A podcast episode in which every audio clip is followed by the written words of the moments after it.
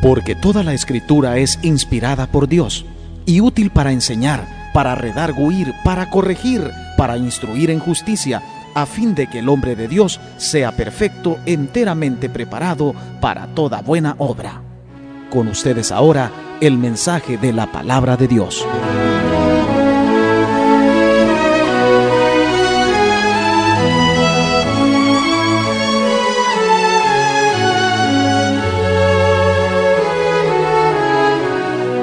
Capítulo número 22 estaremos leyendo de el segundo libro de los Reyes.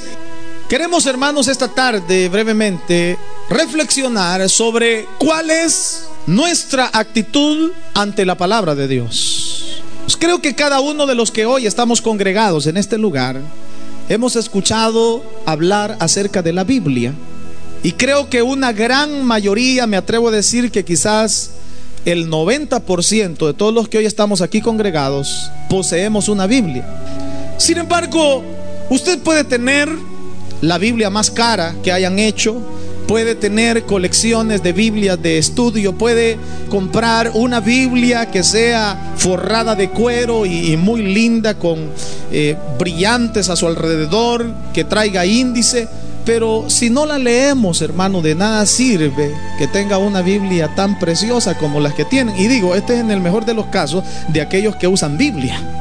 Pero yo quiero, hermanos, que a la luz de esta historia nosotros hagamos un breve análisis. ¿Cuál era la condición? ¿Cuál era la situación en que el pueblo de Dios se encontraba en este, en este momento cuando leemos Segunda de Reyes?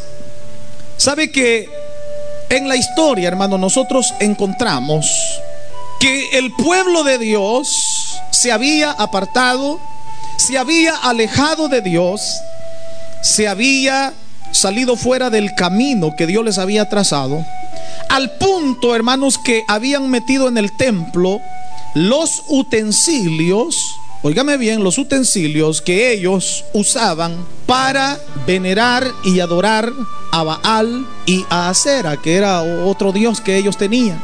En la Biblia nosotros encontramos en muchas porciones bíblicas el nombre de Baal. Baal ciertamente es la representación del mismo Satanás. Y por si usted no sabía, Baal tiene un significado y el significado de Baal es amo o señor.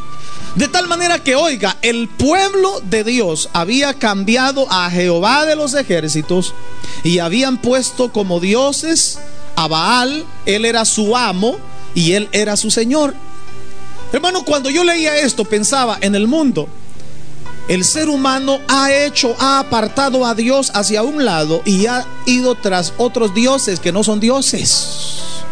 Si nosotros hiciéramos, hermano, una encuesta en el mundo sobre las creencias de los hombres, encontraríamos que hay miles y aún hasta millones de personas que siguen a Alá, que siguen a otros dioses y Hermanos, ¿cuántos dioses si nos vamos hacia la India? Ellos tienen cantidad de dioses y nos vamos al África, hermano. Es increíble, es impresionante. Es uno de los países más idólatras del mundo. En, en, África existen, hermano, cantidades de dioses. Todo lo que son los países orientales, en su mayoría, tienen cantidad de dioses que no son dioses. ¿Y por qué no son dioses? Porque ya lo vamos a ver a la luz de la, de la palabra del Señor. Pero Baal significa eso. Cuando hablamos acerca de Acera, ¿quién era? ¿Sabe que también a Acera se le conoce, hermano, con el nombre de Astoret? Eso es en singular. Ahora cuando eh, hablamos en plural, tiene el nombre de Astarot. ¿No se le hace un poco conocido este nombre? Astarot. ¿Y el tarot? ¿Se han escuchado acerca de eso? Bueno, por ahí, hermano, provienen los orígenes. Pero Astarot, o Acera, como aparece acá, era una diosa de la fertilidad, del amor y la sexualidad. Y ese era el Dios, oígame bien, que el pueblo de Israel, el pueblo de Dios, estaba adorando. Hermanos, aparte de eso, es impresionante porque si usted lee lo que es el capítulo número 23, usted se va a dar cuenta que este pueblo apartado tenían también sacerdotes que eran idólatras. Ellos eran, hermanos, los que ministraban en los altares. Estos sacerdotes eran los que quemaban incienso a Baal, quemaban incienso, hermanos, a los dioses que ellos tenían del sol, tenían eh, a la luna también y también aparece en el capítulo número 23 aún hasta los signos del zodiaco. Algunos hermanos están pendientes en los periódicos o en la televisión para que les digan, este día te va a ir de esta y de esta manera. Vas a encontrar trabajo, vas a encontrar el amor de tu vida, vas a tener mucho dinero, te vas a sacar la lotería. Hermanos, puros cuentos del diablo. Pero vea hasta el punto, óigame bien, un pueblo que había tenido experiencias, hermanos, personales con Dios cómo se había apartado, dándole totalmente la espalda, hermanos, al Señor. O sea, yo digo, del mundo, hermano, se puede esperar cualquier cosa porque no tiene eh, un conocimiento, porque todavía Dios no se ha revelado a su vida, pero aquí estamos hablando de un pueblo que había tenido el conocimiento de Dios y aún con conocimiento, hermano, ellos estaban pecando. Hermano, es tremendo cuando el creyente y cuando el cristiano peca a sabiendas de que lo que está haciendo es desagradable delante de los ojos de Dios. Porque hay creyentes que todavía mienten, son mentirosos y saben que la mentira, hermano, es de Satanás. Hay algunos que todavía, hermano, codician la mujer de su prójimo y saben que es pecado. Y viceversa, pero no les importa. Hermano, yo quiero que veamos cuáles son las consecuencias cuando el hombre, cuando el ser humano no pone atención a la palabra de Dios y la mira como cualquier otra cosa. ¿Qué piensa usted acerca de la palabra de Dios? ¿Qué piensa de la Biblia? Hay hombres, hermanos, tan ingenuos y tan incrédulos que dicen, ah, no, si la Biblia la escribieron hombres pecadores igual que yo, dicen. Yo por eso no creo mucho, porque de todas maneras pecadores le escribieron, así que ¿para qué le voy a hacer caso? No saben, hablan con ignorancia. Porque sabemos de que si bien es cierto, Dios utilizó los medios humanos. Hermano, Dios no envió ángeles para que vinieran a escribir la Biblia, no, utilizó a hombres como usted y como yo, pero la diferencia es de que eran hombres santos, eran hombres que se apartaban para el Señor y la palabra de nuestro Dios fue inspirada. No fue que ellos, hermanos, se les ocurrió y dijo, ah, voy a escribir esto, sino que fueron inspirados por Dios. Por eso sabemos que la palabra, hermanos, es inspirada por Dios y es el único libro, hermano, que puede cambiar mentes, que puede cambiar corazones. Es el único libro que tiene poder para transformar la vida de los hombres. Porque hay poder en la palabra de Dios. Hermanos, aparte de todas estas situaciones, también Israel había, hermano, hecho lugares de prostitución. Y estos estaban, oigan, nada más y nada menos que en la casa de Jehová. No es cuento. Yo le, voy a pedir algo. Hoy, antes de dormirse, lea todo este capítulo y el capítulo número 23. Y se va a dar cuenta de lo que le estoy hablando. Pero habían lugares de prostitución, hermano, que estaban en la casa de Jehová, en los cuales las mujeres tejían tiendas para la diosa Acera. La Biblia nos habla y nos registra también en este capítulo 23 acerca de Tofet. Tofet, hermano, era un lugar cercano a Jerusalén donde ofrecían a los niños y a las niñas, los ofrecían en sacrificio al dios Moloch. ¿Sabe que el dios Moloch tenía una figura de animal con unos cuernos? Tenía la trompa abierta por dentro, hermanos, ese, ese dios Moloch era hueco. Estaba forrado con, con materiales metálicos. Pero fíjese bien cómo hacían los sacrificios. Este demonio o este dios tenía las manos extendidas, así de esta manera. Y allí es donde recibían los sacrificios de los niños y de las niñas. Amarraban con una cadena a los niños y los quemaban vivos. Amarraban esa cadena, los ponían en los brazos de ese dios Moloch y luego la alaban. Y cuando la alaban, hermano, se iba a la trompa de ese Dios y eran quemados vivos. Oiga lo que estaba haciendo aquel pueblo que ya había tenido un previo conocimiento de Dios. Habían encantadores, adivinos, habían terafines también. Si usted no sabe qué son los terafines, esos son los amuletos. Cuando la Biblia nos habla de los terafines, está hablando de estatuas de dioses domésticos que ellos tenían, que no representaban una deidad en sí en particular. Eran de diferentes tamaños, pero eran considerados como amuletos de la buena suerte. Y hay quienes que creen, hermano, que trabando en sus puertas unas cabezas de ajo, así no van a entrar los malos espíritus. Otros tienen como costumbre el Salmo 91, hay que dejarlo abierto, dice.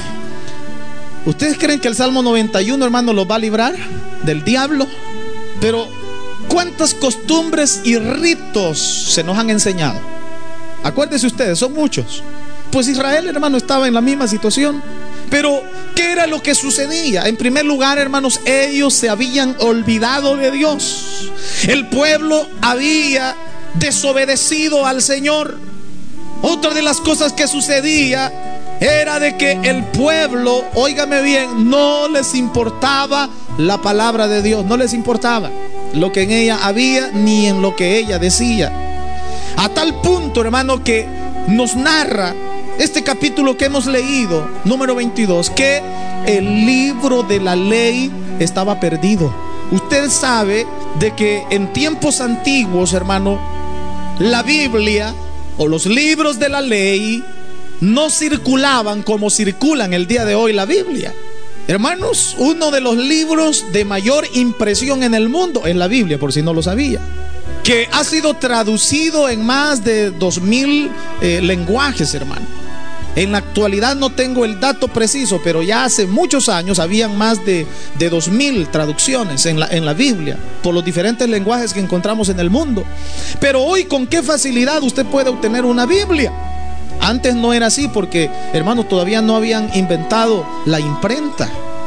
Y todo se hacía a mano. Los escribas eran los que se daban gusto, hermano. ¿Verdad? Traduciendo, escribiendo. Pero la Biblia, hermano, el libro de la ley, se había perdido. Y faltaba, ¿por qué? Porque negligentemente había sido olvidado. Como algunos cristianos, hermano, tiran sus Biblias por allá en un rincón, algunos los tiran allá en la cajuela del carro y ahí anda rodando. Y, y mi Biblia dice, y no se acordaron que tirada la tienen por allá rinconada. ¿Por qué? Porque no le damos valor a la palabra, no le damos valor, hermano, a la Biblia y a su contenido. Yo quiero, hermano, que nosotros analicemos esto. El cuidado suyo con la Biblia, analice esto, el cuidado que usted tiene, hermano, con su Biblia demuestra claramente cuál es su interés por ella. ¿Cómo anda su Biblia? Toda destruida, toda sucia, toda manchada, porque hay padres de familia, hermano, que le dan la Biblia a los niños para que se las manche y les arrancan páginas y andan todas manchadas. Lo quiere tener quieto, va a llamar la Biblia, mi amor. Ese es el interés que usted, hermano, presenta por la palabra. ¿Cuál es el valor que la Biblia tiene para usted, hermano? Mire, hace algunos años cuando yo estaba en un congreso y estaban las sociedades bíblicas unidas, ellos nos contaban la historia de cómo, cuál ha sido el proceso que ha venido teniendo la Biblia, cómo la Biblia llegó a Latinoamérica, cómo llegó aquí a los Estados Unidos. En mi país, por ejemplo, en El Salvador, cómo llegó, hermano, y, y quiero decirle que no, no fue fácil. Hubieron muchos hombres que tuvieron que ser encarcelados. Y hasta el día de hoy hay países donde la Biblia es prohibida. Uno no puede entrar, hermano, una Biblia y mucho menos armar un grupo, una reunión familiar y decir, eh, miren, venga, les voy a hablar acerca de este libro precioso. Hay países donde no se puede hacer eso. Y nosotros aquí, hermano, tenemos esta libertad de poder hacerlo y sin embargo no le damos la importancia ni le damos el valor a la palabra de nuestro Dios. Yo solo quiero mencionar esto. ¿Sabía usted que la abundancia actual de las Biblias, eso de alguna manera, hermano, agrava nuestro pecado? Porque qué mayor desprecio de Dios podemos mostrar si nos negamos a leer su palabra cuando la ponen, eh, eh, cuando es puesta, hermano, en nuestras manos. Y si la leemos, muchas veces nos negamos a creer a la palabra y nos negamos a obedecer a la escritura. ¿Cuántos creen aquí que la Biblia es la palabra de Dios? ¿Lo cree con todo su corazón? Ahora le hago la segunda pregunta, pero ¿está obedeciendo la palabra de Dios? No basta simplemente con creer o no si la Biblia es la palabra de Dios, sí, pero debemos de obedecerla, hermanos. Yo quiero entrar ya en los versículos que hemos leído. Aquí se nos dice, hermano, que en el año 18 de el reinado del rey Josías, él envía a su cronista, el nombre del cronista que este rey Josías tenía era Safán.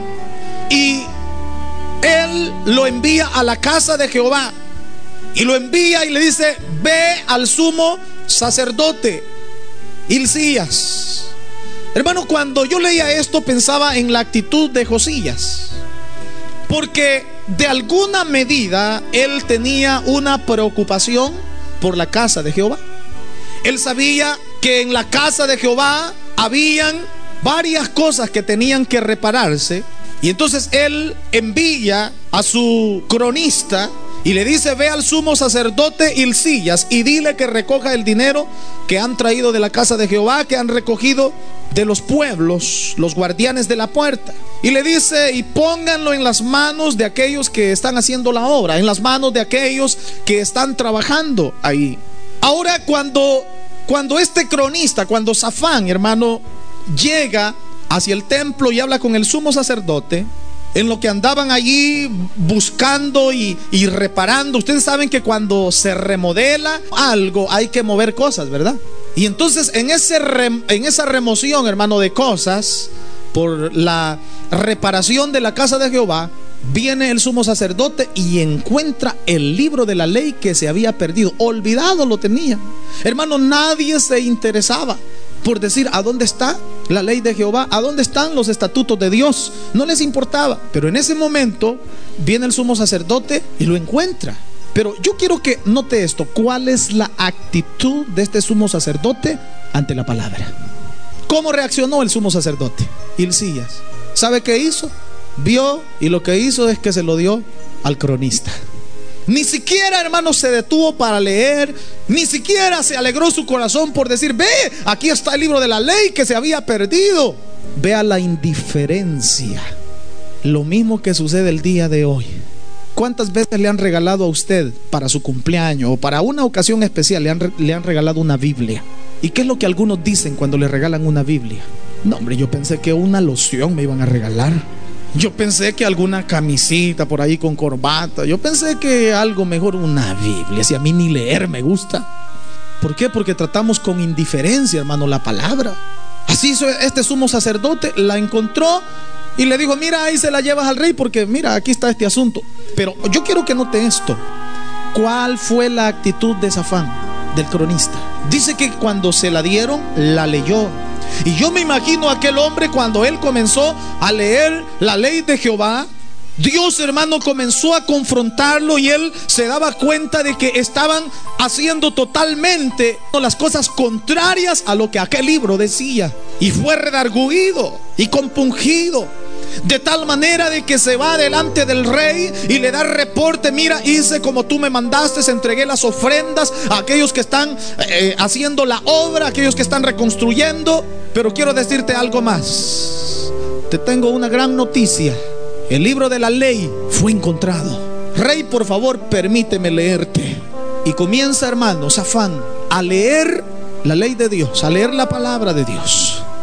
Y cuando Josías el rey escucha aquellas palabras de lo que se encontraba en aquel libro, dice la Biblia que rasgó sus vestidos.